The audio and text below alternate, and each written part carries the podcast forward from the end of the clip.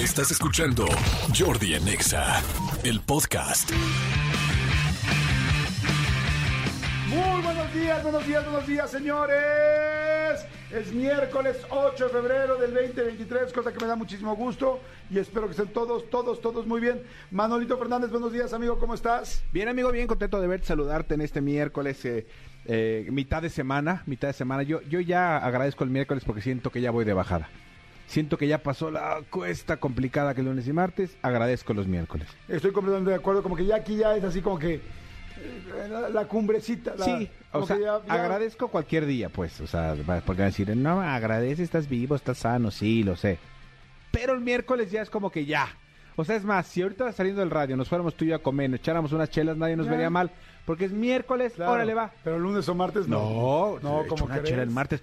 Oh. Oye, amigo, te quiero hacer una pregunta. Saludos a todo el mundo, buenos días a todos, a la gente de Estados Unidos, a la gente de México, Estado de México, Ciudad de México, a toda la gente de toda la República. Saludos, Comando Godín. Saludos y muy buenos días a todos y a toda la gente que viene manejando. Eh, gracias por siempre estar sintonizando el programa. Somos el número uno ya de, de todas las plataformas de, ¿cómo se dice? De, En streaming, descarga de... de- no, de plataformas que de, manejo de taxis, ajá. Ok. De Uber, Cabify, este, Beat, eh, de Didi. Didi, de todos ya somos los número uno. Ok. ¡Eh! ¡Felicidades, Gracias, chicos, gracias. Pero te quería hacer una pregunta, amigo. A ver, ¿Qué se siente tener barba? ¿qué se siente tener barba? Está chido, güey. Me quisiera yo ver más, más masculino, más, no sé. Cuando hace calor, Ajá. sí, sí suda y, y pica y de repente sientes que tienes granitos. Si tienes granitos no se te ven, porque la barba te los cubre. Claro, eso es bueno. Eh, tienes que eh, procurar siempre tenerla, eh, en mi caso, cortita. O sea, hay gente que la usa como muy pachona, yo no. Este, te buscas como tenerla bien cortita. El tema de la barba es ¿La que... sientes? Sí, claro. ¿Solo cuando te la tocas? Sí, sí, sí, sí, la sientes. O sea, si, si de repente crece, ya dices, ya, ya, ya, le- ya le urge un cortecito. Ya cuando se entierra el dedo, ya que sí que le, le toca un cortecito. ¿O cada cuando te la cortas? de rebajármela, me la rebajo cada tercer día. Ok. Me la- le- yo en mi caso es con el número 2 y rebajada. De cortármela este como mucho más, mucho más a fondo, o sea, como diría una barbería, yo creo que voy una vez cada tres meses, o sea, no, casi porque se hizo una lana. Y sales feliz así como cuando yo sabía cortarme el pelo, que ayer me lo corté. Sí, a- a- hasta antes de que, de, de que te suelten el sablazo lo que cobran, porque sí cobran una lana. ¿Cuánto cuesta una barbería de estas Ah, nice? hay de todo. de estas a las que tú vas. Hay de todo, en la que yo, una en la que yo iba te cobraban 500 la barba y 500 el corte. Ah. Entonces era mil varos, te daban de tomar lo que tú Amigos, ¿sí quisieras. sabes que, que mi familia vive con eso cuatro o cinco días? Sí, Con sí. lo que tú te vas a cortar el pelo y la barba. Sí, sobre todo, sobre todo. este sí, por, por eso dejé de ir. Justo por eso dejé de ir, insisto, te dan de tomar lo que tú quieras. Pero pues como yo ¿O sea, alcohol? Sí, puedes pedir una chela, puedes pedir un whisky, puedes pedir una cuba. Este, lo, fíjate que vas a decir que qué ridículo, pero lo que más disfrutaba yo de cuando iba a estas barberías es el masaje de manos que me dan. ¿Así? Mientras estás con una toalla Ay, lo que es la vida de ricos, ¿no? O sea, no están todos allá afuera emocionados también pensando en como, wow, vas a una barbería y te hacen masaje de manos. te hacen masaje de manos, estás, estás con la toalla caliente eh, que te está abriendo los poros de la, de la cara, y obviamente no ves nada, y pasa una persona y te da, y te da un masaje en los brazos, y al final te da un masaje en las manos, no sabes qué relajante es, Ay, qué, rico. relajante es. Y ahí mismo donde yo iba al- al- a la barbería, arriba tiene un área de masajes, si quieres un masaje sin final feliz, pero si un masaje completo de espalda y todo, también te lo pueden dar, de pies o lo que quieras. Y este, pero bueno, eso ya es aparte, ¿no? Eso ya es aparte, si son cosas aparte. O sea, cada cosa, se hace cuenta, si quieres un tratamiento de humectación de no sé qué, son 200 pesos más. Y si quieres el shampoo de no sé qué, tal, tal. Si quieres poquito minoxidil por si, para que te cierre la barba donde no está cerrado, X más. O sea, todo cuesta, todo cuesta. Yo por eso dejé de ir. Ahí les va la razón. La, gracias, amigo, por la explicación. Yo, la verdad, como si no tengo barba, y hay mucha gente que le preocupa no tener barba. A mí no me preocupa. Pero yo conozco a varios coches que, es que estoy bien lampiño, me gustaría tener barba. Que también ya ahora estas personas que hacen eh, medicina estética Sí. te pueden poner pelo en la barba para que se te cierre y todo. De hecho, a mí me lo ofrecieron y dije, no me interesa en lo absoluto. Quizá también por eso luego dice que tengo baby face o que me veo más joven Más de lo que normalmente soy. Y es quizá porque nunca me dejo la barba porque no puedo. Bueno, hoy traigo un poquitito, pero Pero si te cierra o no, no te cierra. no, no me cierra. Pero ¿sabes en qué momento te va a cerrar la barba? En el momento que te la dejes crecer, te rasuras. Te la dejas crecer, te rasuras. Y es cuando eh, eh, empieza a hacerse más este más, grueso, el pelo. Ajá, sí, tienes razón. Así, así me pasó a mí. Oye, O sea, yo me dejé la barba. ¿Tú no tenías... Yo no te tenía usaba barba. Acuérdate, yo cuando empecé a trabajar contigo yo no usaba barba. Sí, sí, sí, me acuerdo, pero... Yo me la dejé a raíz de mi primer hijo. ¿Por qué? Mi mujer eh, en el embarazo estaba tan, tan, tan eh, sensible a los olores que no soportaba eh, mi crema de... eh, el- la loción que me ponía después de rasurarme. O sea, yo me rasuraba como te rasuras tú, con rastrillo, Mm. normal, tal. Como, como mi mujer no soportaba la, el- la- la loción, el aftershave, para que tú entiendas, este, y, y probé varias marcas, no, no soportaba, entonces pues dejé de usar aftershave y me empezó a, a irritar, me empezaba como a complicar. Entonces un día dije, a la fregada, entonces no me voy a rasurar y me empecé a dejar la barba. Entonces me cortaba, tal, tal, tal. ¿Y qué fue lo que pasó? Que me creció la barba. Entonces ahora ya tenía que usar rasuradora y ya no usas un aftershave. Ya usas rasuradora y entonces ya no tienes que meter el rastrillo. Ok. Ya cuando de repente un día dije, eh, no me disgusta. Y un día que me la quité, mi mujer me dijo, ¿por qué te la quitaste? Pues porque... Pero como en reclamo, ¿no? Es como, Como ¿por en qué te la reclamo. quitaste? Exactamente. O sea, esto me gusta, me llama la atención, inclusive me excita. Me excita, exacto. Y la realidad es que me la quité porque me fui chueco con una casi y me hice una raya con Emir Pavón. Entonces dije, pi, pi, pi, pi, pi. Dije, no, me la boté y mi mujer dijo, para nada. O sea, barba, por favor. Oye, no es el caso de ustedes, porque no me voy a meter en eso, pero no es irónico que ahora cada vez más mujeres se quitan todo el vello de, de la parte inferior de su triangulito de su vagina y ahora los hombres nos estamos dejando la barba. O sea, es lo mismo. O sea, antes, antes uno llegaba este lampiño allá abajo y era, uy, sí sentías como que te estaba, como que tenías un scotch bright ahí que te estaba Tallando. tallando, te estabas exfoliando, ¿no? En el sexo oral. Y ahora Es que al ya, revés. se quitaron el pelo, tú llegas a exfoliarlas. O sea, ¿qué pasó? No digo, nada más lo digo como comentario, digo, por si alguien lo había pensado, pero yo sí son cosas que llevo ya tres días. Somos criaturas claro. este, que, que nunca estamos felices con no, nada. nada. O sea, Nunca estamos ya no queremos pelo ahí y ahí vamos los hombres ahí a llenarnos de pelos toda A la llenarnos cara, de pelo, exactamente, pero eso es luego, Ahora, antes nosotros decíamos, no tengo un pelo en la lengua. Ahora, como dirán ellas, no tengo un pelo en... Ajá, exactamente. No sé, ¿no? Exactamente. O sea, sí, Ay, profesional. No, tengo un pelo en los labios. Y va a decir ella, yo tampoco. Yo tampoco. ¿No? Exacto, yo tampoco. Oigan, señores, fíjense, eh, una historia bien interesante de este rollo de las barberías. Yo tuve la oportunidad de convivir con una chava que fue la primera persona que puso estas barberías aquí en México. Las franquicias. Las franquicias, de hecho tiene como 40 barberías ella. Y este y me pareció bien interesante, pero para que se fijen cómo de repente eh, un nicho de negocio es muy claro, como así como que te aparece así como de alarma, así de ti, ti, ti, ti, ti. Esta chava, que no recuerdo su nombre, pero ahorita tengo en mi teléfono, en mi celular, por si algún día necesitaba una buena idea. Ella era hija, o es hija de dos, de un papá y una mamá que son, eh, tenían una estética.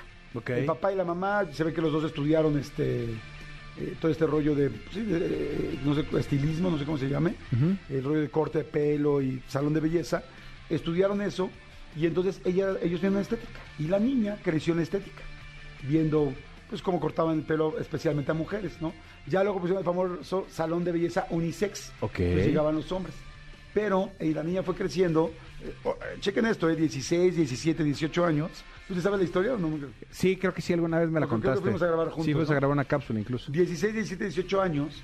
Y entonces la chava fue creciendo y se dio cuenta que cuando entraban los hombres al salón eh, de belleza unisex, querían también ser consentidos, pero les daba pena, porque sentían que estaban en un terreno de mujeres. Y además iba en contra de su hombría, ¿no? O sea, Exacto. absurdo, pero Entonces sí. era como de, sí me quiero cortar, la- o sea, el cuate sí se quería cortar las uñas y que le hicieran manicure, pero le daba pena en medio de las mujeres y que fuera, ya sabes, el, el mantelito de florecitas y todo este rollo.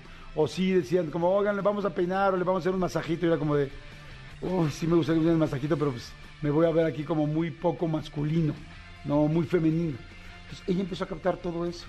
Y entonces se le ocurrió abrir en México, no sé si en otras partes del mundo ya había o no, pero se le ocurrió abrir en México una barbería, donde todo fuera muy masculino. Si ustedes se fijan, las barberías hoy en día que están de moda, de estas de las que está hablando Manolo, donde va la gente rica, este, son muy masculinas. O sea, tú entras y los, los este, casi casi ponen una... eh, la, la decoración es mosaicos negros con blanco, y si pueden como una moto en la entrada. Los chavos tatuados. Los chavos tatuados, como que todo es muy masculino. Sí. ¿no? Nunca te va a atender una persona que sea una persona este, amanerada, cero. Todo es O como... sea, todo el cliché de, de, de lo que debe ser un hombre. Exacto. Bragao. Sin embargo, ¿qué les hacen? Les cortan la barba, les hacen masaje, Manicure. les hacen manicure, les hacen tratamientos en la cara. Sí. O sea, si se fijan, es un salón de belleza disfrazado de hombre. O sea, es un salón de belleza. Sí, es verdad. ¿no? Inclusive también hay quienes harán tintes y les harán cosas. Y este, pues yo tengo un amigo, un muy buen, eh, la persona que me corta el pelo, hace tintes a gente muy famosa, muy, muy famosa. Y como lo hacía en un salón de belleza unisex, tenía un lugar especial atrás para hacer los tintes para que nadie los vea, A los hombres. a los hombres, porque les da pena. Y entonces en esa barbería, esta chava dijo, a los hombres les da pena, pero también quiere que los consientan, voy a poner un lugar donde sea de puros hombres, donde no pueden entrar mujeres, donde todo se vea masculino y donde los consintamos. Y tómala, fue un mega trancazo y de ahí ya tiene 40 sucursales, porque todo el mundo quería decir, si quiero que me consientan, pero en un ambiente de machos. Exactamente. O sea, sí ponme brillito en las uñas, pero de macho. Exacto, pero de machos, pero que no haya Exactamente. pinche brillantina alrededor. Exactamente, No me exactamente. vayas a poner aquí nada rosa.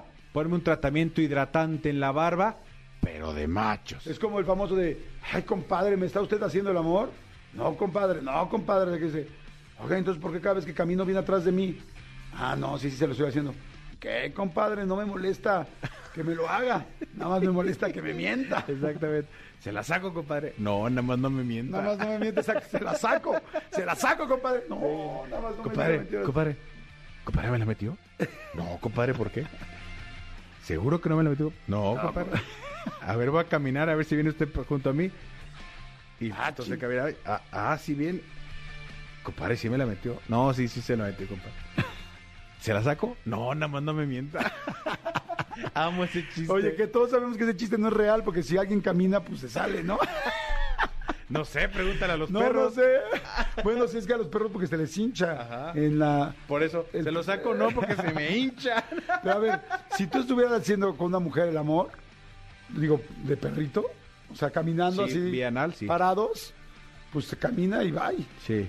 O sea, si de hecho hay que estar cuidando que el asunto siempre esté ahí. Sí, es la magia del chiste. Es la magia del Es la- chiste, pero es la- precioso ese Es, chiste. es- es la, es la- como decimos nosotros, la libertad poética. La ¿no? libertad, la licencia poética. La licencia poética que nos damos cuando contamos un chiste. Pero bueno, señores, el programa va a estar buenísimo. Ya arrancamos completamente con temas completamente difíciles, un poco ocultos. Sí. Algunos más ocultos que otros. Unos más oscuros que otros. Exactamente. Jordi en Exa. Oigan, este, pues bueno, señores, en este miércoles, este, 8 de febrero, fíjense que hoy es Día Mundial de los Scouts.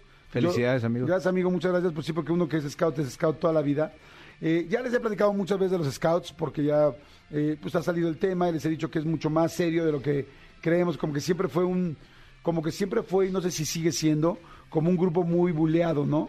Como un grupo muy vulnerable para molestarlos. que Sí, si sí, los sí, el, el lorcitos, que scout si es el cachazape, sí. Que sí, exacto, de cachazapes, exactamente. Pero ya les he dicho que esto viene de un rollo militar, eh, este, que lo hizo Sir Baden Powell en Inglaterra, eh, según yo, mira, ver, aquí vamos a ver. El 8 de febrero se celebra el día, no, perdón, el escultismo, que es eh, lo que hacemos los Boy Scouts, más conocido como Movimiento Scout, nació en Inglaterra, ¿ves? Comienzos del siglo XX como método para combatir la delincuencia. A lo largo de su historia ha jugado un papel relevante en guerras, donde sus integrantes han desempeñado labores de mensajería o como camilleros y también en países en vías de desarrollo, ayudando a personas desfavorecidas. En fin, bueno, yo ya les he contado y si no lo pueden ver en mi entrevista que me hizo Adela Micha en mi canal, Adela Micha en mi canal de YouTube, hay gente que no que no la vio ni tiene la menor idea. Muchos jugaron con nosotros de que, ¿cuándo, Jordi? ¿Cuándo te van a hacer una entrevista a ti? ¿Cuándo eres tú el que va a estar del otro lado? ¿Cuándo te van a hacer chillar a ti? Bueno, pues véanla porque me hizo chillar y fuerte, ¿no? Adela Micha eh, eh, entrevistándome a mí en, mi propio en canal. el propio canal. O sea, ponen Jordi Rosado en YouTube y ahí ponen Adela Micha y va, va a aparecer. Exactamente. Bueno, el asunto es que este ahí en ahí hablo de los scouts en algún momento y de hecho me hicieron un detalle bien bonito la producción, o sea, aquí Manolito, mi querido Cristian Tuco, un detalle muy bonito de los scouts y lo que sí les quiero decir es a ver, ¿te acuerdas que yo te dije ser scout es algo como mucho más serio que nada más ir a jugar o echar relajo, no echar relajo, sino vender galletas como la gente cree? Este, Sí, que o es- jugar tochito o así. Ajá. Bueno, a ver, ahí les van los 10 valores de los scouts que, o sea, cada persona que ustedes vean que es scout, hay una gran posibilidad de que tenga estos 10 puntos. Y si no tiene los 10, tendrá la mayoría de ellos, pero te vas educando para esto. Por eso les dije que los mejores valores, digo, evidentemente los tengo en mi casa y una gran parte también de los scouts, fíjense. Primer valor de todo scout, para que todo el mundo eh, busque un scout cerca, ser digno de confianza. Tú dime, o sea, bueno, no, no, no me digas porque se oye, va a ser payaso, pero tú ve pensando si yo eh, tengo estos 10. Órale. ¿Me explico? No me digas ni cuáles, tal vez es cuántos sí, cuántos no. no va- vamos a hacer prueba de scout a ver si lo logró. Y sé sincero, ni me digas cuál sí ni cuál no. Me dices, güey, de 10, tienes 7 o tienes 8. Ok. O tienes 5 o no tienes ninguno, ¿no? Uno, ser digno de confianza. No solo dentro del grupo, sino en cualquier lugar. Dos, ser leal. Leal consigo mismo, no realizando acciones que vayan en contra de su naturaleza. Y luego ser leal con familia, amigos, comunidad y medio ambiente. Tres, ser, útil y servicial. La esencia de ser un scout es prestar servicio al mundo y generar cambios positivos a quien pueda ayudar. Cuatro, ser amigo de todos y un hermano para los demás scouts. Donde quiera que haya un scout o alguna persona que puedas ayudar, lo sentirás como un miembro de la familia. Cinco, ser una persona cortés. Un scout siempre es educado y trata a los demás con cortesía y respeto, independientemente si le hicieron, si le hicieron algo. Seis, ama y protege la naturaleza. Ser un scout es promover el cuidado del medio ambiente y la defensa de los seres que lo habitan. Siete, ser responsable y no hacer tareas a medias. Cuando un scout asume un compromiso, lo lleva hasta el final. Ocho, nunca perder el buen ánimo. Eh, Los scouts enfrentan el peligro de las contrariedades siempre con el mejor de los ánimos, buscando la situación eh, positiva e inyectando esperanza para tratar de resolver las cosas. Nueve, es trabajador. Un scout siempre trabaja para ganarse sus cosas y nunca tomará los bienes ajenos de nadie sin permiso. Diez, ser puro. Un scout nunca tendrá malos pensamientos ni realizará acciones en contra de otros, ni tampoco tratará de sembrar la, discordia entre dos personas para hacerlos que se deshagan. Sí, pues sí. Sí, conozco mucha gente que tiene muy metido el rollo scout y sí. Sí, sí, sí, como que más allá de lo que tú dices de, de enseñarte a hacer un nudo, ¿no? Es el tema servicial, el tema ser leal, el tema trabajar en equipo, sí. Creo que sí, sí, este, check. ¿Estás de acuerdo? Calificado. O sea, está padre, ¿no? Porque dices, güey, o sea, son, son valores bien interesantes. Ajá, Y valores para toda la vida, además. Así es que miren, eh, esta frase me la robé de los libaneses, pero eh, quien no tenga un amigo scout, que se consiga uno. Van a ver que los amigos scout son muy buenos amigos. Cada vez hay menos, ¿no? No lo sé, fíjate. Por, No- por- por lo menos el grupo scout que estaba do- donde vivía yo, este, ya, ya hace mucho que no lo veo. Sí, quizá no, ¿eh? Luego se cambian de lugares, De lugar. pero porque luego necesitamos un espacio para poder hacer las actividades. Pero no, no creo que cada vez haya menos. Creo que como que es un movimiento que, que sigue creciendo y creciendo. Bueno, una tarea menos para mí. Porque ¿Qué? yo ya tengo un amigo scout. Ah, claro, Sí, amigo. ya tengo uno. Y, y vaya, es tu hermano, amigo. Soy tu hermano scout. Hermano. Hermano. Cuenta Hermano conmigo. de pañoleta. Jordi en Exa. Seguimos, señores. Seguimos aquí en Jordi en Exa. Y hoy, hoy, hoy, 8 de febrero, es cumpleaños de Florinda Mesa. Cumple 74 años. Sigue siendo una mujer muy. Digo, yo la sigo viendo muy guapa, muy Sí. entera, no, muy. no sé si viste que ahorita se hizo como, como muy viral. eh, la tuvo Adela Micha en, en la Ajá. saga. Estuvieron platicando muchas cosas. Y Florinda Mesa platicó de cifras. Que la verdad, ay, ya, ya cuando hablan de dinero a mí no me gusta tanto, la verdad. Pero bueno, se hizo viral. Yo lo he visto en TikTok ¿Qué muchísimo. dijo? de cuánto se metía Televisa, así dijo, Televisa se metía por cada episodio del Chavo tanto, y a Roberto le daban solo tanto, o sea, habló así como de, porque eh, en pocas palabras Adela le decía, bueno, pues, pues mal no te fue, entonces dijo, no, mal no le fue a Televisa, entonces habla de Televisa con santo y seña, cuánto se metía, por qué es que no renovaron contrato, por qué es que no renovaron los derechos, todo, todo, todo el tema este que trae ahí como atorado Florinda Mesa con Televisa. Wow. Pues sí, está fuerte. Pero, ¿sabes qué? Que al final, este, pues sí, digo, lo hemos visto y lo platicamos el otro día también con RBD, ¿no? O sea, como que Televisa firmaba algunas cosas que ya nunca, tú nunca ibas a saber la, el éxito que iban a tener. Y entonces ellos se quedaban como en esa línea, ¿no? Es como, Sí. tú firmaste esto aquí. Decíamos con RBD, ¿no? Que toda la, el merchandising y todo lo que se hizo es este, era propiedad de Televisa y nunca lo repartió porque no estaba en su contrato, en realidad, ¿no? Digo, a mí la verdad se me haría como padre que dijeran, hicieran una pausa, decir, oigan, este, ustedes están teniendo un éxito increíble, es- este, vamos a modificar los contratos, ¿no? Exactamente. Sí, bueno, a- acá en concreto sí es algo como de este renovación de derechos y muchas cosas que, que obstaculizaban, pero pero este pero bueno, es, eh, eh, está entera la, la señora, eh, super cuerda, este vive en Cancún en una casa bien bonita que donde vivía con, con el buen Chespirito en paz descanse. Oye, ¿tendrá pareja? No sé, no no no no, no tengo idea, la verdad. Híjole, es que sí hay gente que ya no rehace su vida porque se siente tranquilo así, se quiere quedar con esa imagen. Pero, Exactamente. ¿quién era tu personaje favorito de la vecindad del chavo? Que no es el chavo. Ay. Híjole, yo creo que Kiko. Me da mucha risa. A ver, podremos poner frases. Podremos poner frases de, de la vecindad. Sí. Este, a ver qué, a ver, ya ahorita lo está buscando aquí. Este, a mí quién me cae, a mí, me cae increíble la chilindrina. Yo amo a la chilindrina, divertida, chistosa. Que por cierto también tengo una entrevista en mi canal con la chilindrina que está preciosa, ¿no? De hecho es de las que más views tiene. Sí, con, con esta eh, María Antonita Las Nieves. María Antonieta Las Nieves está fantástica la entrevista. Frases del chavo. A ver, venga. Es que no me tienen paciencia. Ah, pero la- las tendrás en audio. Ah, en, ¿En audio. YouTube? Es que no me tienen paciencia.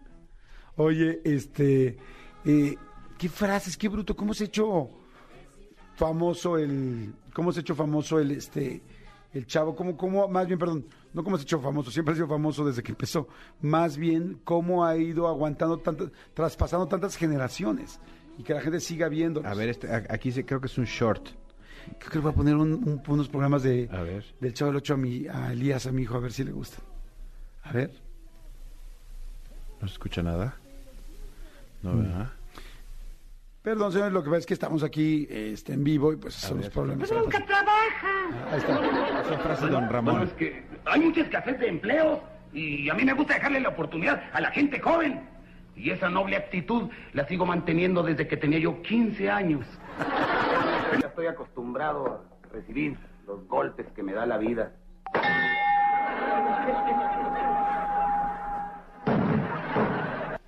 Estoy enamorado.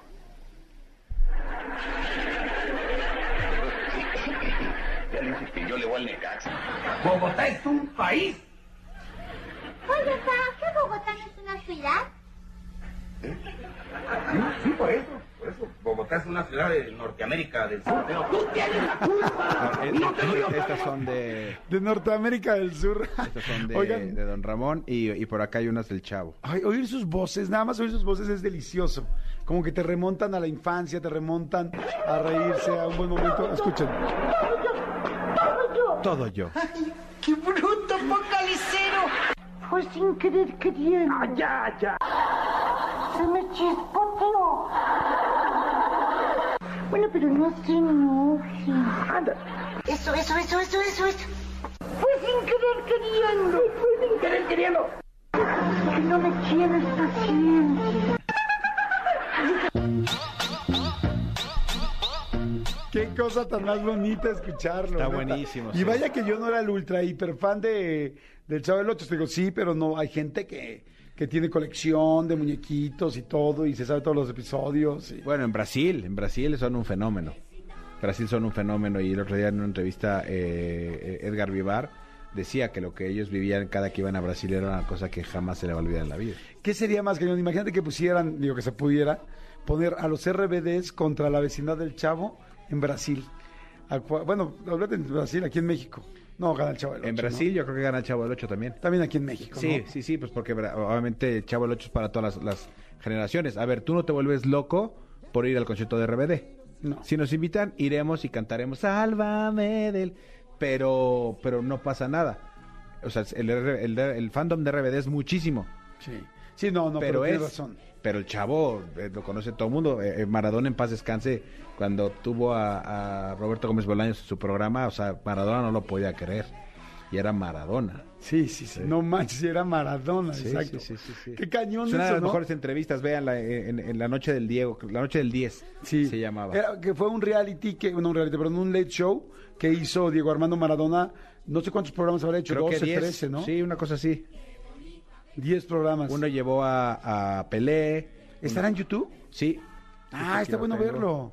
Mira, está Pelé y Maradona, Messi, eh, Guau. está con Roberto Gómez Bolaños, eh, Arjona, eh, no sé quién más venga aquí a poco.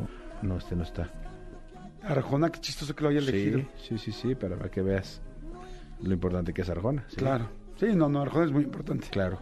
Oye, este, está, está interesante. Bueno, a ver, señores, mándenos WhatsApps con sus frases favoritas de la vecindad del Chavo. Díganos, por favor, cuál, este, cuál les gusta, cuál quieren, que les late. Mándenla al 51663840, perdón. Mándenos un WhatsApp al 5584 111407. Digan su ciudad, dónde viven y cuál es su frase chavo- favorita del Chavo. ¿Tú tienes alguna favorita? Este. Chusma, chusma, chusma. Esa es de Kiko. A mí me encanta la de, es que no me tienen paciencia. Es que no me tienen paciencia. Sí. Es preciosa. Jordi en Exa. Señores, seguimos aquí en Jordi en Exa y me da muchísimo gusto recibir al actor, al conductor, al compañero, al, a, a quien ha personificado a, a Manuela como drag en Mentidrags, a Roberto Carlos. Claro que ¡Éale! sí. De vuelta, oye, me trajeron rápido. Amigo, me da mucho gusto. ¿Cómo Cumpliste. estás? Muy contento, muy contento. cumpliste. Eh, me me ahora sí que Cumpliste, cumpliste. y sí viniste. Sí viniste Regresaste. y te fuiste. Llegaste. Es que el otro día te fuiste. Sí. Sí, puntualistes. Oye, bien contento. Ya ahora sí, ya Manuela estrenada y pues dándolo todo, como todos los días. Qué bueno, es que estás en este en Mentidrags, Sí. ¿no? Que es esta nueva versión de mentiras, pero ahora hecho como todo el tono, humor y, Sí. y visualmente como los drag queens. Entonces está muy divertido. ¿Tú alguna vez fuiste drag queen? ¿Te has- lo Fíjate que yo antes? conduje la temporada 4 de La Más Draga y en la final el público me pedía tanto que me querían ver de drag queen, aunque yo respeto y no me dedico a eso. O sea, yo soy un actor que interpreta ahorita en Manuela a Manuela en Mentidrags, pero en la final de mi temporada sí me caractericé los últimos cinco minutos del programa de toda la temporada y fue una locura. Ah, Entonces padre. sí, solo dos veces lo he hecho. Buenísimo. Oye, pero hoy, eh, independientemente de que queríamos platicar también, bueno, mencionarles esto, eh, estás en una obra que es Afterglow. Y yo he escuchado, bueno, todo tipo de cosas de esta obra, pero bueno, eh, nada más uno escucha y lo mejor es preguntar directamente a las personas que le están haciendo. ¿Qué es Afterglow? Afterglow es una obra que ha sido un suceso en muchos países. Ha estado en eh, Co- Colombia, Argentina, España, Estados Unidos, en Miami, en Madrid. O sea, le ha dado la vuelta al mundo siendo un suceso porque es una obra de teatro que, a ver, lo primero que la gente ve al ver el espectacular o al ver, ve a hombres desnudos, básicamente, ¿no? Va de eso, va de una obra que cuenta la historia de tres personajes, que son Josh, Alex, que es el mío, y Darius.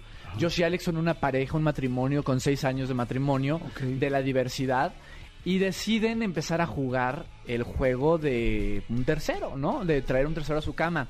¿Y qué pasa, Jordi? Es una historia que se cuenta desde la diversidad, desde una pareja gay, pero va más allá porque habla del amor, habla de los límites, habla de las relaciones abiertas, habla de qué pasa cuando tras, traspasas los límites de los límites, ¿no? O sea, porque todo juego tiene reglas.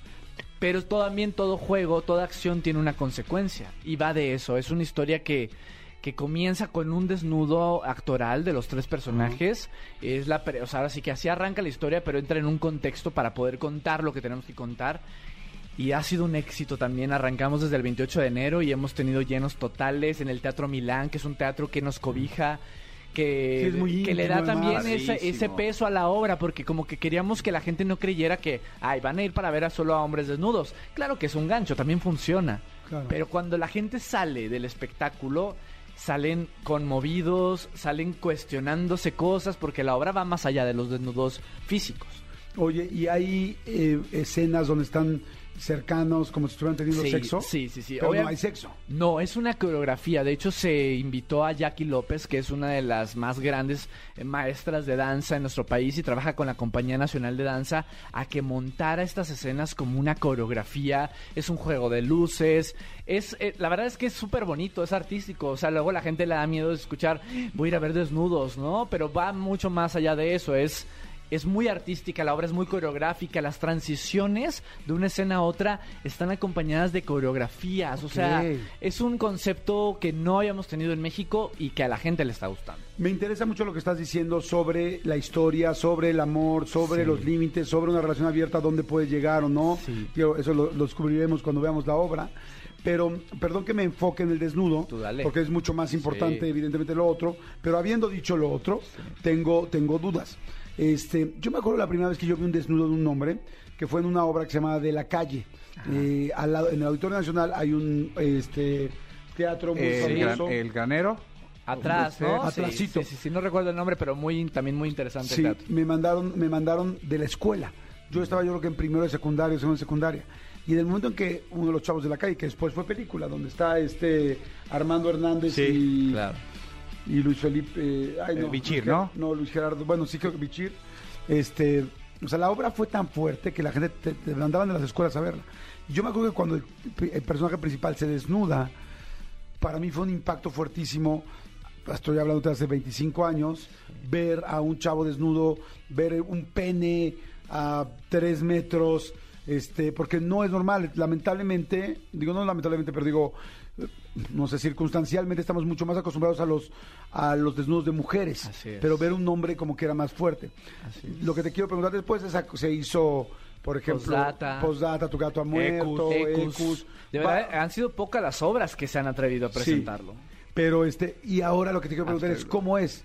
Cuando sales al escenario, sales ya desnudo o te desnudas y, y- y sientes que todavía la gente se sorprende, ¿no? ¿Cómo es eso? Fíjate que en esta justamente empieza con el desnudo. Y es O justamente. sea, ¿entras ya desnudo? Ajá, la gente me ve por primera vez, nos ve a los tres desnudos en el escenario y es parte también para quitar ese morbo, ¿no? O sea, si alguien vino a verlo por el desnudo, bienvenidos, no Sí, pasa nada. pero ya- queremos contarte toda una historia. Ese es el contexto, es como inicia. Tiene un porqué. Esta obra, de verdad, el gran peso es que inicia así. Ya lo entenderán cuando lo vean, por qué se desarrolla de esa forma. Fue difícil el proceso de saber que lo vas a hacer, el desnudo, pero fíjate que se forma una convención de, de una zona segura entre los compañeros y entramos de verdad en, en ese momento de la escena que ni nos enteramos del público en ese momento. O sea, no, no fue tan difícil como pensé que lo iba a hacer. Sí es de valor, sí es de valor, la verdad, por tomar la decisión de aceptar un proyecto donde te vas a...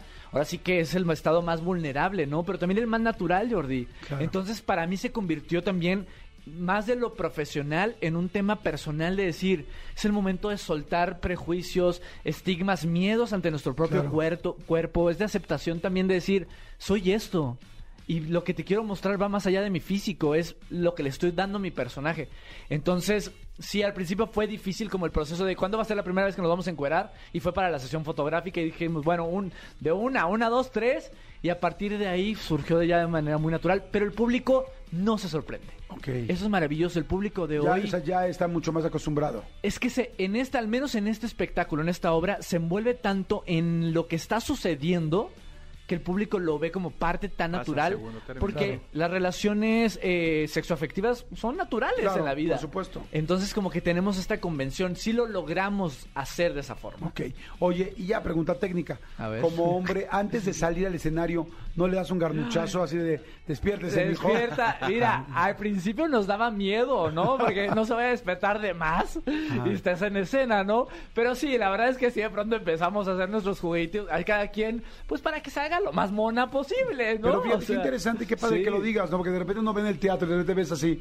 Yo me acuerdo, no me acuerdo a quién veía en, eh, en Posada Tu Gato ha muerto. Era Ockman y Juan Soler también, Creo que ¿no? sí, creo que Juan Sí. también lo hizo, no sé. Pero dices, ok, muy bien, pero dices, Sí. dices, no, no siempre están así dormidos, o sea, como Mira, que so- hay ahora sí que te puedo decir que estamos bendecidos de nacimiento.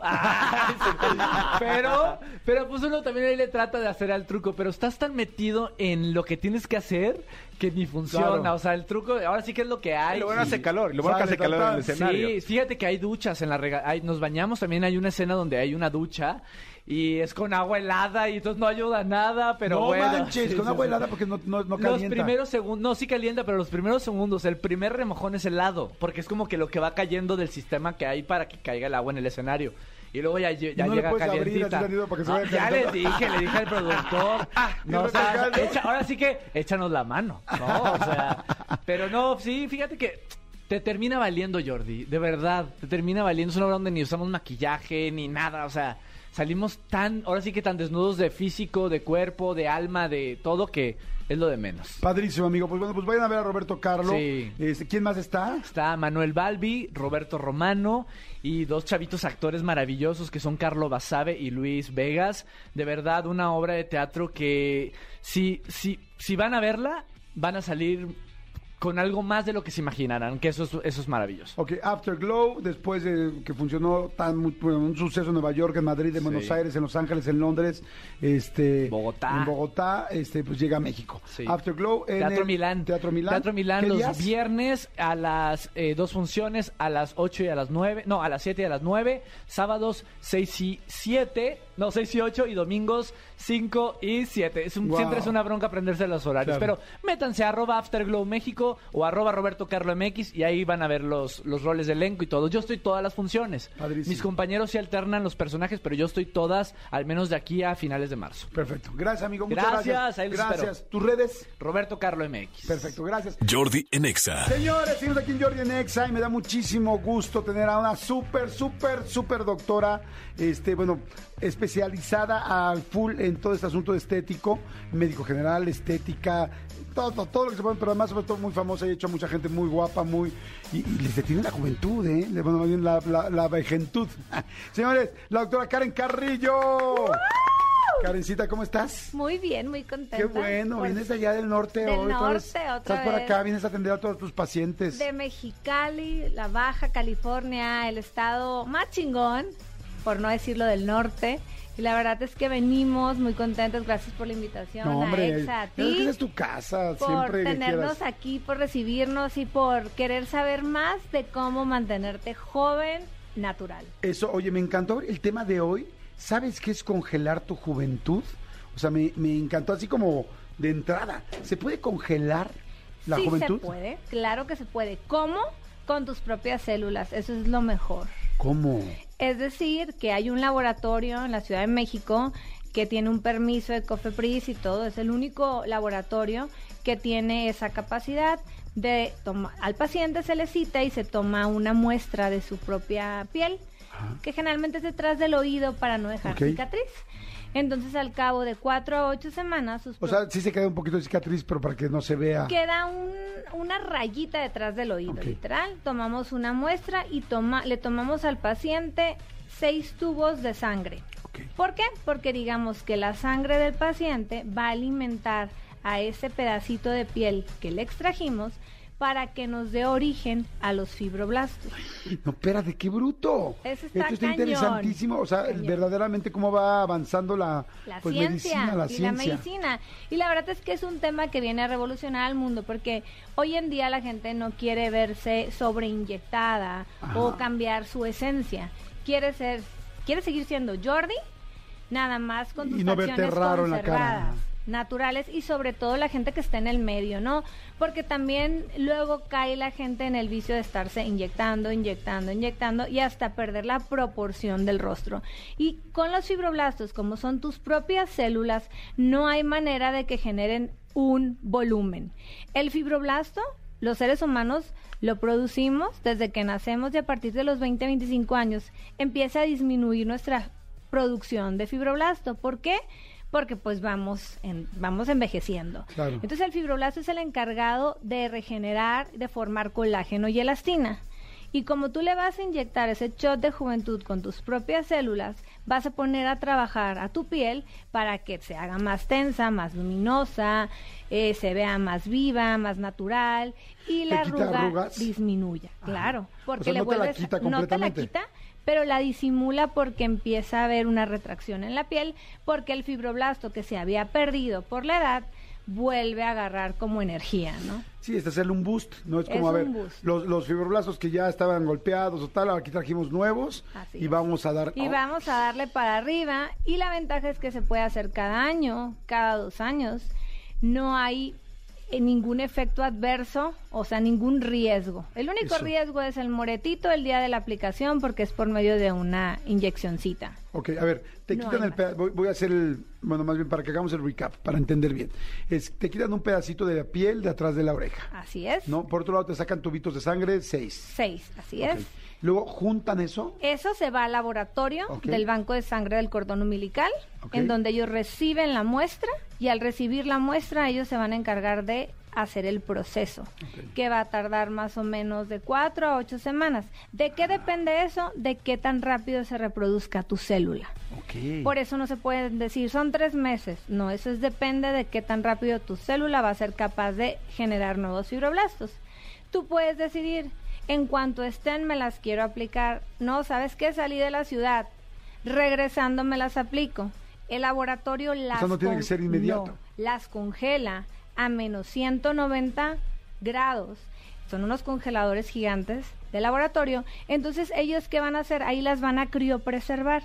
Y en el momento en que tú digas, ya regresé, ya me las quiero poner, se te aplican, se pueden aplicar en cara, cuello, escote, en rodillas, en manos, en pacientes que tienen cicatrices, les va espectacular. ¡Wow! ¡Qué bruto! La ciencia está impresionante. Cañona. Oye, y te la inyectan en el lugar donde quieres. En el que lugar donde tú quieras. Generalmente con cada biopsia que tomamos, te van a alcanzar para 10 reaplicaciones.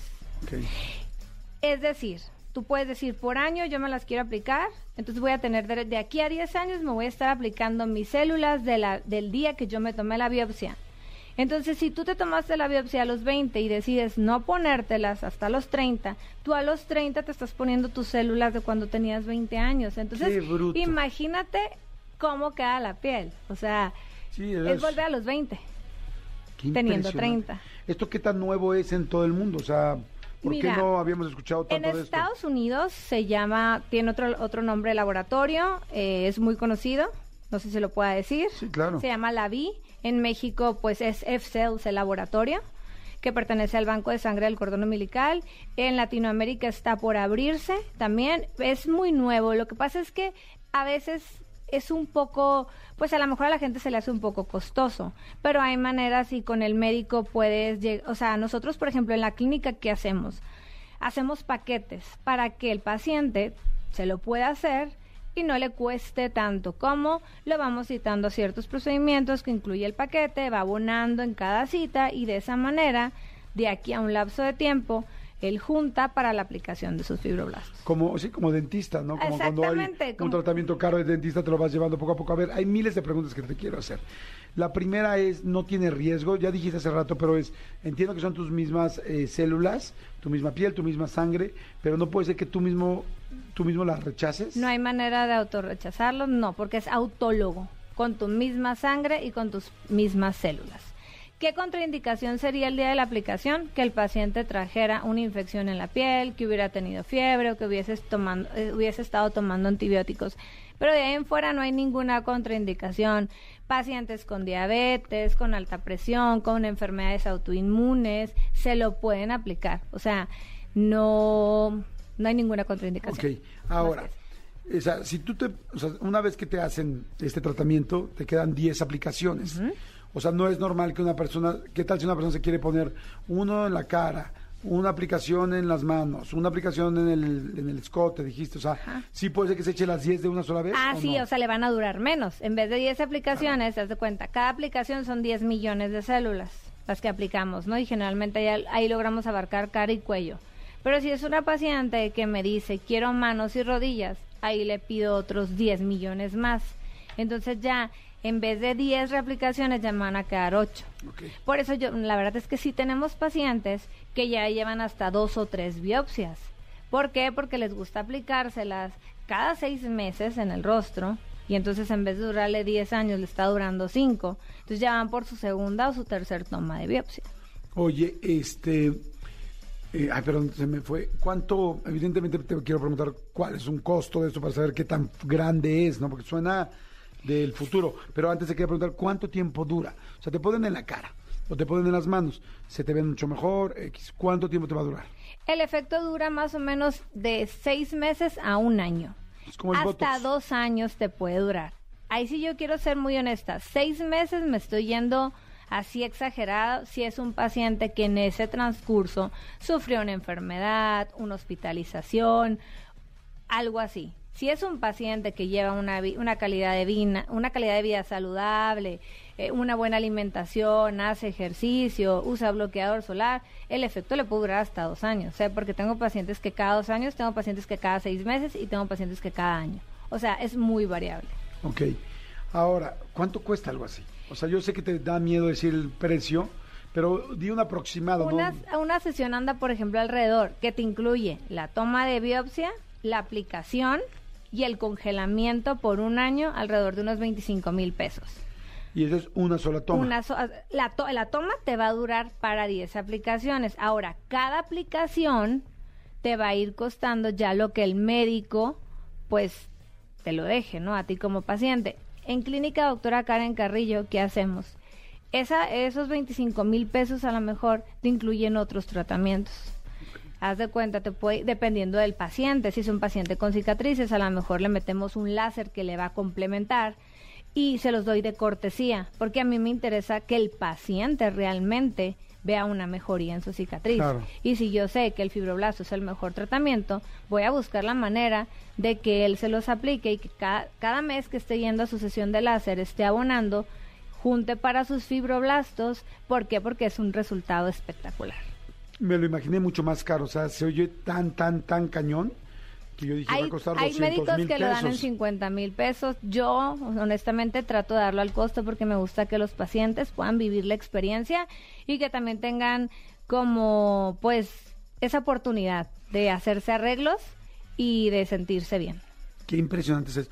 Mucha gente va a empezar a hacer esto, así como empezó el Botox hace 10 años. Ya se hace muchísimo. La verdad es que eh, yo cada mes hago jornadas, viajan de la ciudad de laboratorio de la Ciudad de México hasta Mexicali, hacemos jornadas de biopsias, tomamos 20, 30 biopsias en uno o dos días y a los dos meses van y se los aplicamos. Ya, ya tenemos más de tres años haciendo ese tratamiento.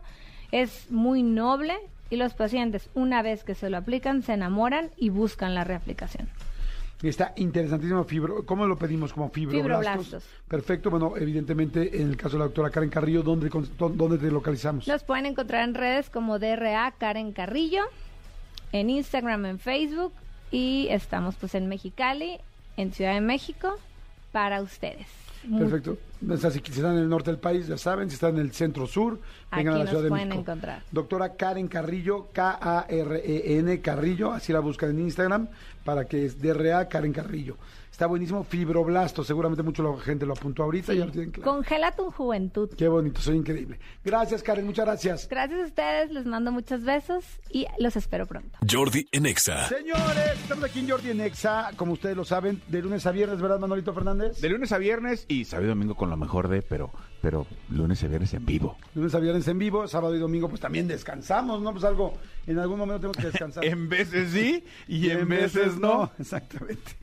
Oigan, bueno, el asunto es que me da muchísimo gusto porque está nosotros este, el señor Diego Derice, que podría presentar como eh, conductor de televisión. Lo podría presentar como actor. Actor de Lo novelas, podría presentar como galán de telenovelas. Sí. Lo podría presentar como figura pública. Sí. Lo podría, Influencer. Como influencer. Lo podría presentar como el, el, mil, el mil viejas. Porque también, eh, con todo respeto, ha tenido novias muy guapas. Algunas sí. Exactamente.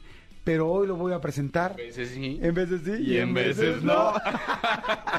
hoy lo voy a presentar como Diego Derice, el pintor y expositor. Yeah. Fíjense qué bonito. Gracias, gracias hermano por este espacio. Amigo, no, al contrario, estoy bien sorprendido, este, porque, bueno, Diego Erice, pues lo conocen perfecto, tiene una carrera, la verdad, una carrera que se ha hecho muy rápido, la neta, porque ¿en cuánto tiempo llevas, eh, amigo, siendo figura pública? O sea, Pues de- eh, sí, en realidad no 15 tanto, años, porque 10 no años. soy niño actor ni nací con esta cosa tan clara en la mente de qué quería hacer o cómo lo quería desarrollar. Yo creo que unos 12 años.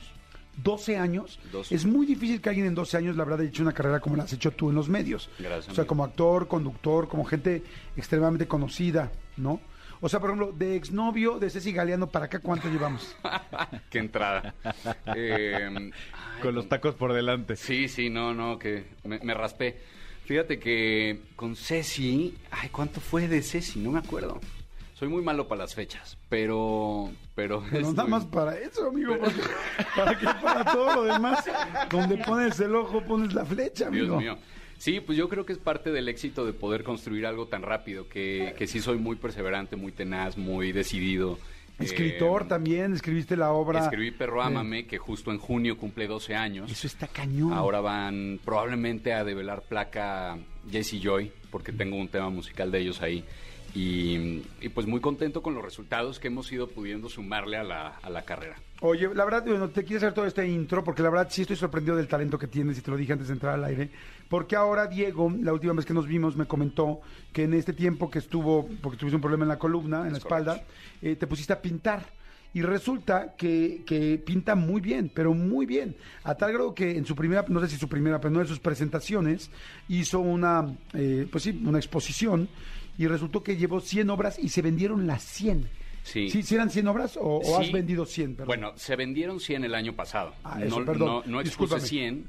Sí, diciendo porque dije 100 está No cañón. manches, imagínate, amigo, ya estaría yo demasiado demacrado, pero eh, esa primera exposición que tuve en noviembre del año pasado, se expusieron 25 piezas y se vendieron todas, y con esas 25 llegué a las primeras 100 vendidas, que en realidad pues sí, en, en muy poco tiempo, porque esto me lo generé a raíz de las cirugías de columna, no podía yo seguir en el escenario o a- aceptar proyectos en foro, entonces hice un taller y mi actividad se volvió un poco más sedentaria y empecé a explotar esto que he hecho toda mi vida, pero nunca lo había comercializado ni, ni compartido con el público.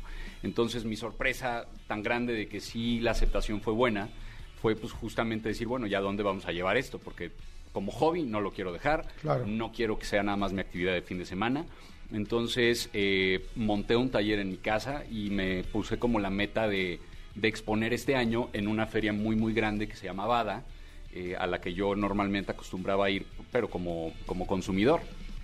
Y ahora pues eh, palomeamos esa meta y ahora voy a estar de mañana jueves 9 al 12 en Campo Marte con esta feria que viene de Buenos Aires con muchísimos, muchísimos artistas emergentes, algunos consagrados, mostrando 50 de mis nuevas piezas. La verdad, les voy a decir muy sinceramente, yo sé que estamos en el radio, las piezas están muy bien hechas, están increíbles. Estoy sorprendido del talento que tienes, amigo, porque en serio, poder conducir, poder tener la agilidad mental que ya te he platicado, poder actuar, pero de repente sentarte a pintar y, y- y- y hacer obras de este nivel, porque la verdad es que están muy, muy bien hechas, distintas, muy creativas, con diferentes este, eh, técnicas, Técnicas. con técnicas mixtas, o sea, verdaderamente está muy bien, o sea, no fue casualidad. Lo que les quiero decir es, no ha vendido 100 obras en el año pasado porque es famoso, porque tiene muchos amigos, sino porque realmente están muy lindas. Sabes que ha restado, de hecho, eso. Me ha, me ha me ha, este, hecho un poco más difícil el, el acceso a este medio o mundo del arte porque justo decían, ah, como es actor ahora dice que pinta. Entonces, como que demostrarme y demostrarle a los demás que no por, por ser figura pública eh, empecé a hacer esto, sino porque de verdad es una pasión y, y algo que amo, pues sí fue como un doble reto. Y son formatos grandes, son piezas de 150 centímetros por o sea, metro y medio por metro y medio, de 100 por 100. Eh, hay otros formatos más pequeños. Te digo que desde Ceci te gusta todo lo grande. Es que, amigo, ¿no? Es cuestión de perspectiva. Tampoco, ¿eh? Oye, Tampoco todo es tan grande. está increíble. Y fíjate, amigo, pero ni te iba a preguntar, No, no, ¿qué no. opinas de las obras? Lo que pasa es que eh, para la gente que conocemos a Diego, de repente eh, yo he tenido oportunidad de, de- de verlos eh, en las redes sociales, porque incluso tienes una cuenta específica de, de- de las Sí, pinturas, ¿no? sí. Eso iba a decir, eh, qué bueno que lo sacas a colación, amigo, que lo digas cuál es para que la gente mientras estamos hablando pueda ver su Ah, obra. pues chequen, si se meten a Instagram, Diego de Erice Arts, A-R-T-S, van a ver bastante, digo, no, no todo, pero bastante de lo que estamos platicando ahorita. Diego de Erice, Diego de Erice o sea, Diego Arts. de la E, D, exacto. Diego de y luego Erice. Correcto. Diego de, o sea, la D y la E es de, no. Como mi apellido, tal cual, Diego de E, Ah, sí. y luego otra Ah, sí. E. O sea, son dos es eso. Sí. Diego de Erice Arts. Arts. Vean ahorita para que escuchen lo que estamos hablando. Perdón, te interrumpí. No, no, no pasa nada. Eh, eh, eh, he tenido oportunidad de ver eso y, y sa- ¿sabes qué pasa? Que, que a mí con el arte de, de- de Diego lo que, me, lo que me pasa es que veo un cuadro y, y automáticamente veo a Diego. Porque es como, es como eh, los que tenemos oportunidad de conocerte, sabemos este, este carácter que tienes tanto para bueno como, para lo malo, ¿no? Correcto. Este, esta, esta manera como tienes de tan intempestiva de de repente reaccionar a algunas cosas, pero también tan entregada en tu chamba, con tus amigos, con, con la gente con las que estamos cerca. Entonces, eh, ¿cómo es un proceso, por ejemplo, de este tipo? Yo me puedo meter y decirte, oye, tengo una pared de, tantos por tantos, o hay una obra por encargo, o es únicamente lo que hay, o cómo es el tema? Pues que, lo veas así está padrísimo, no lo porque justo yo creo que descubrí que es el- la forma más honesta. O sea, aquí sí no puedo engañar, güey. O sea, no puedo. Yo te puedo conducir un programa o puedo ir de repente con el peor día de mi vida a poner la mejor cara porque tengo que grabar un proyecto. Pero pintando no puedes esconder lo que estás sintiendo, no puedes evadir el momento en el que estás atravesando, eh, si estás deprimido, si estás triste, si estás enojado, si, si de verdad crees en ese momento en lo que estás haciendo o no. El lienzo es así como una lupa gigantesca. Entonces, sí estoy pintando en los colores que, que creo que ahora me representan un poco más, que es aprender a abrazar mi oscuridad para entender mi luz. Estoy del blanco hay mucho y negro, negro, blanco, ajá. mucho negro sólido, como un poco matiz también que, que empezó con estas cosas tan, tan sólidas, tan, tan statement, ¿no? O sea, como de míralo. Y, y poco a poco he ido, eh, digamos que afinando los trazos, pero de repente pasa que, que la mano está de malas y los trazos son agresivos y son este, líneas muy, muy marcadas y de repente pues eh, hay una soltura diferente. Ayer en la noche me pasó eso, que mi mano estaba de malas y... Y casi, te la arrancas, amigo. Es, es cuidado. o sea, dije, güey, Ten o sea, muchísimo así no. cuidado. O sea, tu no. obra fue marcada. No. No, no. Sí, O sea, exacto. cuando estés así, suéltate. ¿Y dónde acabaste de pintar? ¿En el techo? ¿Dónde fue? Un Pollock. Y sí, la gente puede, puede escribirme y hacer piezas por encargo. Hago muy poco por encargo, pero generalmente tengo como diferentes eh, opciones que se, que se adaptan a los tamaños y estilos de la gente. Entonces, más bien los invito a que se metan. Sí. eh, ahora que vayan a esta exposición, pero que estén muy pendientes de las redes porque son como series pequeñas y cosas como muy específicas que, que la gente puede ir adquiriendo. Hay algo que está muy interesante. Aquí en la Ciudad de México, así como en muchos países, hay una semana del arte. Aquí se está haciendo ya esta semana del arte. Ya lleva mucho tiempo haciéndose. eh, eh, y bueno, pues está como un poco coronada con Zona Maco, que va a ser esta semana, este fin de semana, eh, y que a mucha gente nos gusta ir. Pero alrededor de Zona Maco hay muchos otros festivales que se están haciendo. eh, festivales, exposiciones de fotografía en la Roma, en, en muchas, en Polanco. Y hay uno que se llama, bueno, uno de esos, eh, pues, ¿cómo se puede decir? Este espacios, una feria de arte que se llama Bada, que es Argentina, ¿no? Sí, Buenos Aires de autor son las siglas, empieza en Buenos Aires, eh, se vuelve un éxito rotundo y entonces migra ya a otras partes de- del continente, como es ahora México, y tiene un flujo de gente, eh, o sea, es, es una locura, van más de 60 mil personas y todo mundo viene en esta semana justo a Bada a comprar, porque una de las premisas eh, es acercar el arte a la gente tenemos muchos de los expositores, por ejemplo, este, cosas que tenemos que palomear. Tenemos que estar mínimo tres de los cuatro días, porque creo que también el cómo explicas, explicas y llevas tu pieza y el, el mensaje a la gente hace mucho más eh, directo este contacto. También tenemos que tener piezas, mínimo 10 piezas menores a los 3 mil pesos. Entonces, no necesariamente todo es muy caro.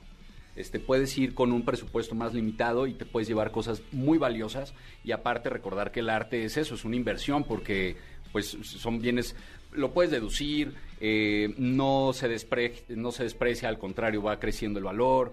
Eh, en fin, tiene como muchas virtudes, aparte de conectar desde un lado emocional enorme. Eh, veía una entrevista que, que decían que el arte, ¿qué tan necesario es? Y se ponían a cuestionar y decían, bueno, pues el arte como, como cosa necesaria, así de primera instancia, no es. Pero cuando ya no hay palabras para describir algo, cuando tienes una emoción tan grande, positiva o negativa, cuando hay, algo ya no hay forma de aterrizarlo en palabras, ahí es donde entra el arte.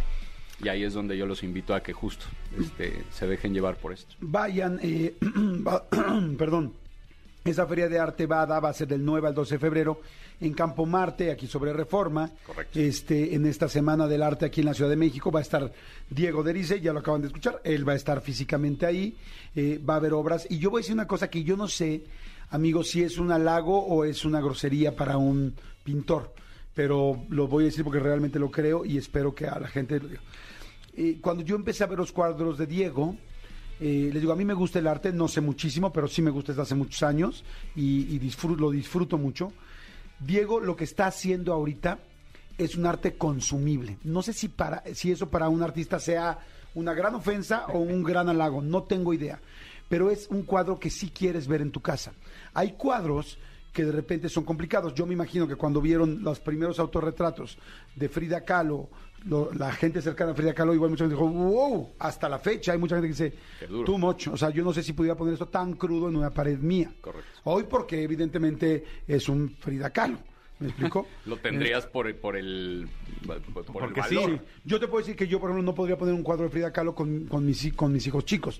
O sea, mi hijo ve un cuadro de Frida Kahlo en la pared y no quisiera ir a mi departamento. Ok, Entonces, ok. Aunque me lo dieran, no lo pondría. ¿Me explico? Sin embargo, lo que está haciendo Diego es algo que creo que a la mayoría de la gente le parece Ay, esto, eh, porque a mí me gusta mucho el arte abstracto. Y lo que hace, eh, hasta ahorita lo que yo he visto de Diego, es abstracto, ¿no? No me gusta tanto el impresionismo o la- el autorretrato, me gusta mucho lo abstracto. Entonces yo veo Diego y yo digo, es que cualquiera de Diego a mí me queda. Yo lo quisiera en mi casa, en fin, ¿no? Entonces creo que eso es un arte que para mucha gente es más accesible porque está, porque hay artes que son muy duros o, o muy distintos y que está muy bien porque es la firma del, del au- de- del pintor y es su forma de expresarse. Claro. Y lo tuyo se me hace Son piezas convivibles. Exactamente. Son muy convivibles. Son para espacios eh, donde no nada más quieres vestir una pared, sino que sí quieres tener como este diálogo con esta pieza, porque aparte todas traen como un, un subtexto y una explicación eh, que me daré a la tarea a, los que vayan en Bada de, de explicarles un poco, pero todos traen como este back que creo que nos suma. O sea, yo no nada más hago, como dices, arte para que para que decore una pared y se vea bonita. Sí, por supuesto que es parte de y lo hago con esa con esa conciencia también, pero el discurso detrás de las piezas siempre hay siempre hay algo. Por ejemplo, eh, hice una serie donde trato de conectar con, con tu yo del pasado para tratar de ayudarle, dándole tips para mejorar el futuro. Entonces es como de, puta, ¿qué le dirías al Jordi o al Manolo o a Diego del pasado? Oye, pues que se relaje un chorro, que sí le va a llegar este, toda la, no sé, las oportunidades y las cosas que está esperando de la vida, pero que no sea tan exigente consigo mismo, porque la va a pasar un poquito mal. Entonces, como que con estos discursos o con el tema de entender tu oscuridad también, oye, pues es que yo soy muy eh, autoexigido y aparte soy como muy duro de carácter. Bueno, pues entonces, en lugar de pelearme con eso y tratar de ser súper buena onda todo el tiempo, Ajá. pues ya acepta como eres para que entonces no te juegue en contra y puedas tú empatar mejor con tu entorno. Y todos estos discursos, de alguna forma, los puedes leer de una forma muy fácil en mis piezas y son como un post-it, un recordatorio gigante de cómo pasártela mejor en la vida, güey. Entonces, sí, va un poco de la mano. Exacto, me, me encanta eso. Y mira, mucha gente cuando, ahí voy, eh, mucha gente cuando de repente habla de arte, de repente dice, pero bueno, ¿qué tanto tengo que entenderle o tal? Es lo que te genera a ti, lo que te hace sentir a ti. Les voy a dar un ejemplo muy rápido. A mí me hicieron favor de regalarme un cuadro de una de un, aut- de un pintor que yo adoro, que se llama Didier, eh, se apellida Didier, es oaxaqueño y es un fregonzazazo. Y me hicieron favor de regalarme porque era mi, es mi pintor favorito. Y bueno, uno de mis pintores favoritos. Y este, y me regalaron un cuadro que le pidieron a Exprofeso que me hiciera para mí en el momento en que yo me estaba divorciando. Y él me regaló, bueno, me hizo un cuadro y él me lo explicó. Y puso mucho amarillo. Y me decía que el amarillo era el color de la transformación. Y entonces me dijo, mira, yo siento tal, porque para mí el amarillo es esto, entonces yo siento que tú te estás transformando tanto. Entonces imagínense lo que para mí significa ese cuadro. Porque además ahora a la distancia, me lo dieron hace cuatro años que yo me divorcié, yo lo veo y me acuerdo cómo estaba transitando en ese momento. Entonces, los cuadros, el arte, tiene historia y tiene historia personal. Y lo bonito es que un autor lo hace pensando en algo, pero para cada quien significa una cosa distinta. Entonces, bueno, vayan a ver a Diego Derice, eh, actor, pintor y expositor, ahora en Bada, este fin de semana del 9 al 12 de febrero en Campo Marte. Yo voy a estar ahí, amigo, ¿no? Yo, no, sí, voy a ir seguro y me va a encantar poder escuchar eh, y ver tu obra y conocer y conocer el trasfondo de cada Estará uno de estos padrísimo cuadros. compartir contigo y con todos los que vayan, porque de verdad es una feria abierta a todo el público. eh, está muy accesible, hay entradas, hay boletos a la venta ahí, no está nada, nada disparado. Hay comida, hay muy buen ambiente No, no, y hay seguro. muchísimos artistas. Es de verdad una experiencia que, que vale la pena disfrutar. Padrísimo, amigo, muchas gracias. Gracias. Este, gracias, Diego Derice, y síganlo entonces en su página que fue Diego, Diego Derice, Derice Arts, Arts. con S. Con S. ¿no? Porque la Z es la del centro comercial, no somos tontos. Sí. ¿Dónde voy a exponer pronto? Espera. Jordi en Exa. Señores, seguimos aquí en este miércoles ombligo de la semana. Este, ya estamos a la mitad de la semana. ¿Cómo cuesta trabajo las cosas que están de repente a la mitad? Como que es cuando uy, te cuesta más trabajo, cuando como que bajas la guardia. Al principio es la emoción de iniciar, ¿no? O más bien la esperanza de que todo te va a salir bien, el ánimo tal. Al final es como, ah, ya lo voy a lograr, pero yo que les puedo decir que me gusta correr y he tenido oportunidad de hacer un maratón, este, bueno, he hecho varios maratones y varios medios maratones, la parte donde vas a la mitad es la más complicada, es como, todavía me faltan, los maratones son de 42 kilómetros, mucha gente, este, dice de una carrera, ay, fui a hacer un maratón, y no, o sea, el maratón maratón es de 42 kilómetros, 200 metros, algo así, que es exactamente la distancia que existía entre, ay, en antigua Grecia, cuando hicieron las Olimpiadas, eh, entre, creo que el Partenón la ciudad olímpica, no estoy seguro bien cuál era, pero era la distancia exacta. Este, por eso son los 42 kilómetros con 200 y cacho metros. Pero cuando tú vas a una carrera, por ejemplo, de 10 kilómetros, es una carrera de 10 kilómetros, una carrera de 5 kilómetros, una carrera. Lo único que puede ser distinto a una carrera de los kilómetros que sean es el medio maratón, que son exactamente 21 kilómetros. Entonces, este, ahí sí puedes decir, hice un medio maratón, o hice un maratón de 42, o hice una carrera de 25, o hice una carrera de 30 kilómetros. Pero bueno, le recomiendo mucho correr, ¿eh? Es bien padre correr. Sé que cansa un poco al principio, mucha gente se aburre, pero es tiempo contigo mismo, vas pensando, vas escuchando música, vas escuchando un videolibro, un audiolibro, perdón. Este, es padrísimo, vas conociendo ciudades. Yo nunca en mi vida he conocido ciudades tan bien como cuando corro. Les platico que una vez en una, una este, preparación para un, para un maratón, eh, en las últimas semanas de, de preparar ya tienes que correr 25, 30 kilómetros, inclusive llegas a correr casi 32 kilómetros en mi última corrida antes de hacer el maratón, que es pues, prácticamente ya casi el maratón, nada más le faltan 10 kilómetros. Bueno, esa vez que me tocó entrenar, ¿saben dónde me tocó? Me tocó en Buenos Aires, en Argentina. Y, y entonces salí a correr los 32 kilómetros. ¿Me creerán que me eché 15 kilómetros y me acabé la ciudad? O sea, la, la corrí de un lado al otro. Y luego tuve que regresarme y empezar a meterme por las callecitas y todo para poder completar mis, 40, mis 42 kilómetros. O sea, la ciudad me quedó corta, pero imagínense cómo la conocí. Corrí por barrios, me metí por calles, me metí por... Y ahí descubrí que no hay una mejor forma de conocer una, una, una, perdón, una este, ciudad que corriéndola o caminándola. Después, hace poquito, ¿se acuerdan que les conté que conocí algunas partes de España haciendo mi camino de Santiago? Y en el camino de Santiago, pues también caminé por los pueblos, las ciudades, y es precioso. O sea, caminar una ciudad es la mejor forma de conocerla, en serio.